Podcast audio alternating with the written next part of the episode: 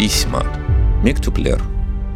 Принудительная депортация крымских татар в мае 1944 года – одна из самых позорных и чудовищных страниц в истории советского режима. По сути, это был геноцид и этническая чистка в отношении коренного народа полуострова. А кроме того, это было еще и преступление государства по отношению к тысячам военных крымских татар, которые в это время проливали кровь на фронте, защищая это самое государство. Находясь вдали от своих семей, фронтовики крымские татары верили, что Советский Союз, их страна, в случае необходимости позаботится об их детях, женах, сестрах, матерях, оставшихся дома. Сегодня в нашем подкасте мы читаем уникальные письма с фронта Второй мировой войны. Крымский татарин Эшреф Маинов писал своим родным, будучи на фронте. По понятным причинам сохранились только письма, полученные уже в местах депортации в Узбекистане. Наши письма датированы 1944 годом. Это подкаст «Мектюплер. Письма», в котором мы рассказываем истории в письмах. С вами Заир Баккал и Наджие Фими.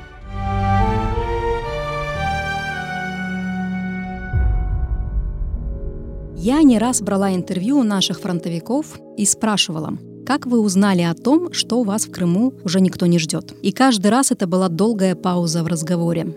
Люди не сразу могли слова подобрать. И я могу только догадываться о том, насколько глубоки были эти душевные потрясения, недоумение, боль от предательства и осознание его масштабов. Не раз и не два я слышал о том, что, вернувшись с войны, фронтовики, крымские татары, если находили родных в Узбекистане, снимали свои крови умытые ордена, прятали их подальше и никогда не надевали без крайней надобности, потому что цена этих наград для них была уже иной. Историк Владимир Поляков, много лет исследующий тему оккупации Крыма фашистской Германией, партизанского движения и участия народов полуострова в Великой Отечественной войне, говорит, что крымские татары на фронте ничего не знали о том, что произошло в Крыму в мае 1944 года.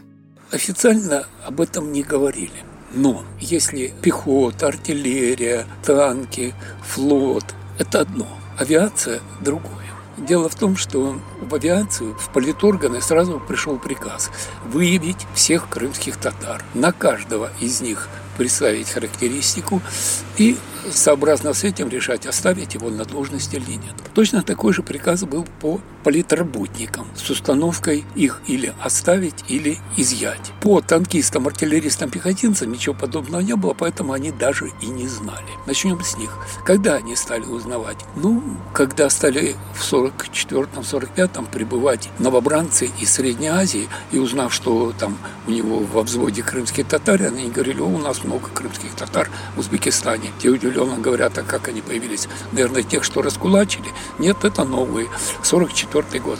И, как я потом слышал, расстроенный, ошарашенный сержант, старшина, рядовой шел к замполиту, тот разводил руками, говорит, ну знаешь, война скоро кончится, разберемся, воюй спокойно. В письмах, которые мы будем сегодня читать, много имен. И для начала мы хотим вам рассказать, кому, собственно, писались эти письма с фронта. Итак, представим себе обычную крымско-татарскую семью в начале 40-х. Родные братья и сестры Хаяли, Урие, Эшриев и Зекие были родом из Партенита. Семья рано осталась без родителей. Старшие дети воспитывали младших. Урие вышла замуж э, и проживала со своим мужем и детьми в поселке Бетах, ныне центральный автовокзал Симферополя. Ее брат Эшреф Маинов попал под каток сталинских репрессий, рассказывает племянница Ишрефа Маинова Эльмира Хайрулаева. В 1937 году он был арестован, репрессирован, сидел в тюрьме. Они не знали, где он сидел. Потом узнали о том, что он в финскую был в штрафном батальоне. Судя по письмам, Ишреф Маинов, не возвращаясь домой, вновь оказывается на фронте уже Второй мировой войны. У него была жена Эсере. Она работала диктором на Крымском радио до войны. Единственный сын Тимур, он, может быть, и жив сейчас. Если жив, хотелось бы увидеть. Но мы не имели с ними связи, так как Эсере Янге она, как только мужа арестовали, она поменяла фамилию, и сын долгое время и не знал, может быть, и сейчас не знает, что его фамилия Муинов. Слышали только, что они жили в Термезе. Это письмо Эшреф пишет родным в июле 44-го. И если судить по его содержанию, он еще не понимал, что с ними случилось что-то плохое. Ташкентская область, станция Сырдарьян, Маинову Хаэли Абдулмаиновичу, полевая почта номер 68258А, 3 июля 1944 года. Здравствуй, Хаэли. С первых строчек моих писем шлю тебе горячий большой привет и наилучшие пожелания в здоровье и работе. Также передай привет от меня и Зету, Зикие и ребятишкам из Зета. Хаяли, письмо твое датированное 7 июля 44 года, сегодня 22 июля. Получил за что и благодарю. Больше от тебя писем не получал, за исключением того, что ты и Зет Зикия послали перед отъездом из Симферополя. Получив тогда ваших писем, я прекратил писать в Крым. Правда, до ваших писем я послал Изету в райисполком Алуштинский. Не знаю, он получил их или нет. Послал также Урие, Кадырову, Муждабаеву, но этих обратно получил ввиду того, что она выехала из Крыма. Эшреф Маинов не просто так пишет в райисполком Алушты. Его зять, муж сестры Зикие, Изет Хайрулаев, видный партийный деятель в регионе, связанный с партизанским движением Крыма. Работал первым секретарем в Кокозе, потом в Алуште до войны, первый секретарь горкома партии Алушты. Надо сказать, ни заслуги перед партией, ни активное участие в партизанском движении, в высадке Керченского десанта не уберегли Изета Хайрулаева и его семью от депортации. Хаяли получил долгожданное письмо, и настроение другое стало. В случае, если погибну, не знаю даже кому сообщить так как не знал, где вы находитесь. Настроение еще лучше будет, когда получу от Урие, сейчас только наполовину. Как это могло случиться? Вы все вместе выехали из Крыма, что они не с вами оказались? Хаяли, я тебя прошу через областную газету или же через службу по эвакуации из Крыма найти их и мне сообщить. Кроме этого, я прошу тебя оказать ей по мере возможности помощь, в чем они будут нуждаться. Я понял из писем, что она очень беспокоится обо мне. Передай ей, жив, здоров буду, после окончания войны приеду. Правда, на это я не рассчитываю. Но что делать, война останется войной, и война без жертв не бывает. Но зато умру за освобождение нашей Родины от немецких захватчиков. Зато совесть у меня будет чиста. Правда, когда-то Хайрулаев говорил, что я неисправимый человек. Хайали, где же ваше имущество? Кому их оставили? Но об имуществе депортированные родственники фронтовика думали меньше всего. Мои родители, постольку папа был комиссаром в партизанах и в генштабе, ехали в отдельных вагонах. А родственники уже все, они в разных вагонах оказались, когда высылали. И высаживали их в разных местах. Их свалили в голодной степи.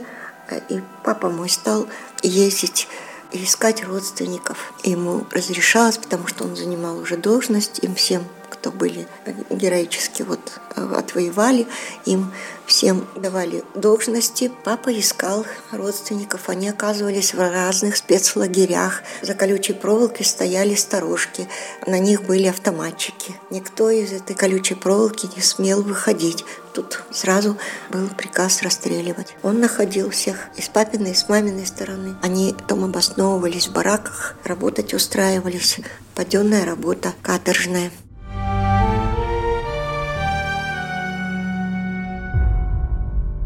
Пишет Эшреф Моинов 22 августа 1944 года. Надеюсь на то, что вы теперь все вместе живете, поэтому всем привет передай от меня в отдельности.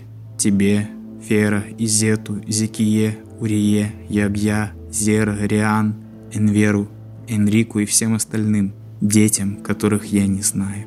Хаяли, в начале августа или в конце июля послал тебе штук три или четыре писем – Кроме этого послал Зикие и Урие. Прошло почти больше месяца, от вас писем нет.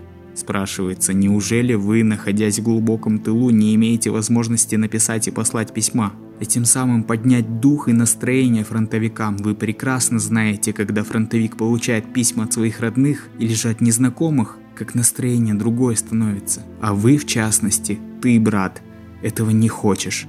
Если не получу от вас писем, больше писать не буду и не ждите.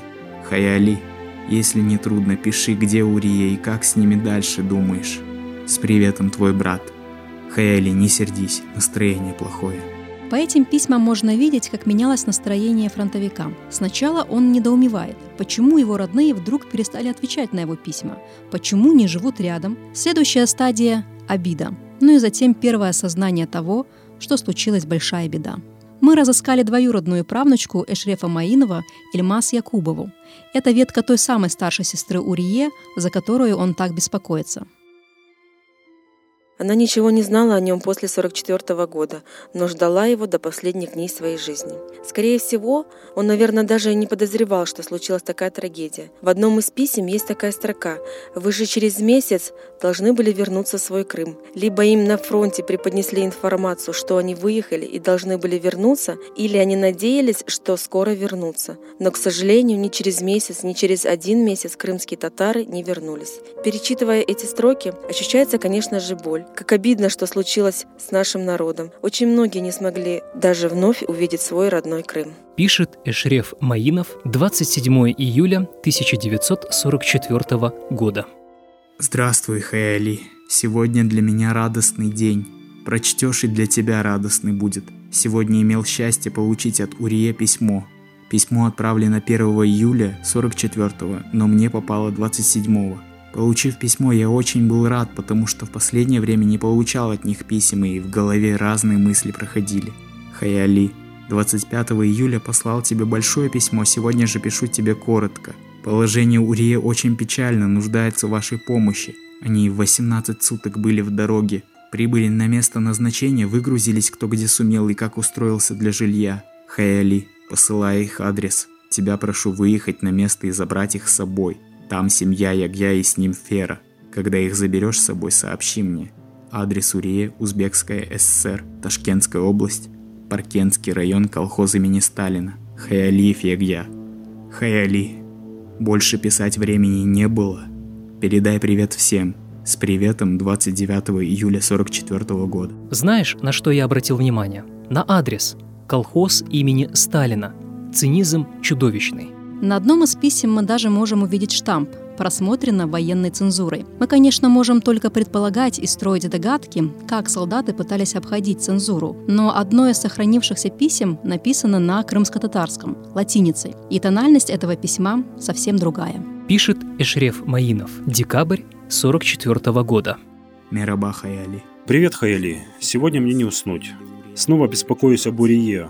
После того, как 27 июля 1944 года получил письмо от сестры Урия, написал еще одно письмо с их адресом и отправил тебе. Сегодня, думая, что письмо не получил, пишу еще одно письмо и отправляю их адрес. Хайли, надеюсь, что получив мое письмо, ты мне ответишь и поможешь Урие всем, чем можешь. Надеюсь. Хайли, если можно, напиши кратко, почему вас перевезли из Крыма в Ташкентскую область. Постоянно или временно? Если спросишь о моих новостях, то я жив и здоров. Не знаю, впереди нас ждут жестокие бои, вопрос изгнания с нашей земли фашистов стоит перед нами как самая большая задача. С приветом 29 декабря 1944 года. 1944 senesi. Это письмо было последним, которое родные получили от Эшрефа Маинова. Больше они о нем ничего не слышали и никогда не видели.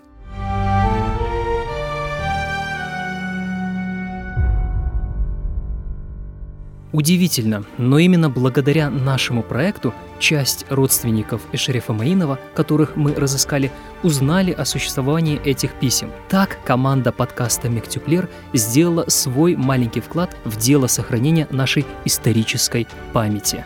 Это достоинство в человеке, оно рождается только тогда, когда ему есть чем гордиться. А если мы забываем и не гордимся, и, и, и все нам ни по чем, тогда мы лишены достоинства. Когда мы лишены достоинства, мы уже можем и на коленях стоять, и никого не уважать. Мы народ универсал. Мы мудрые, умные, воспитанные, просвещенные, добрые, отзывчивые, гостеприимные. Мы красивые, на зло всем.